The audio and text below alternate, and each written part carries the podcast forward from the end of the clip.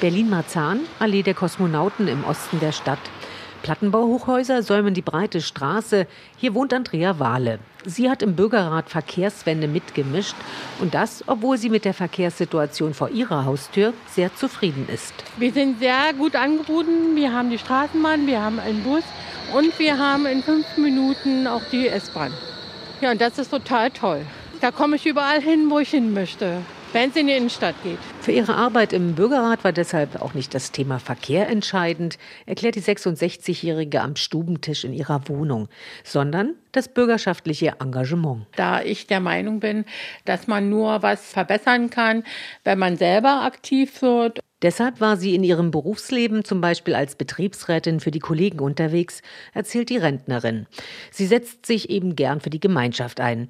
Dass sie für den Bürgerrat ausgelost wurde, traf ihren Nerv. Es hat Spaß gemacht, äh, weil es war natürlich quer durch alle Altersschichten, auch Wohnorte und jeder hat seine Erfahrungen mit reingebracht angefangen vom niedrigen Bildungsgrad bis zum Lehrer.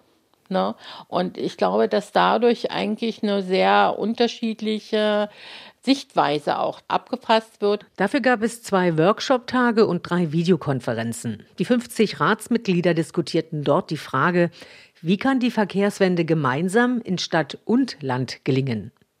Das sei der richtige Ansatz, findet Andrea Wahle. Wir hatten natürlich auch Leute mit bei uns im Bürgerrat, die vom Land kommen und die sagen, da fährt eben nur zweimal am Tag ein Bus. Und das ist natürlich eindeutig zu wenig. Eine Lösung könnten Fahrdienste auf Bestellung sowie Rufbusse sein, findet Bürgerrätin Wahle. Aber auch insgesamt sollten mehr öffentliche Verkehrsmittel auf die Dörfer. Doch wer soll das bezahlen?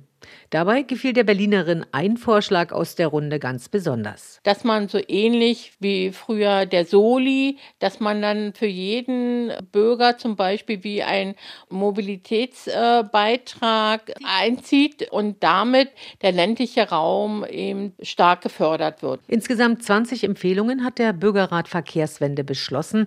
Die werden im Frühjahr dem Bundesforschungsministerium übergeben.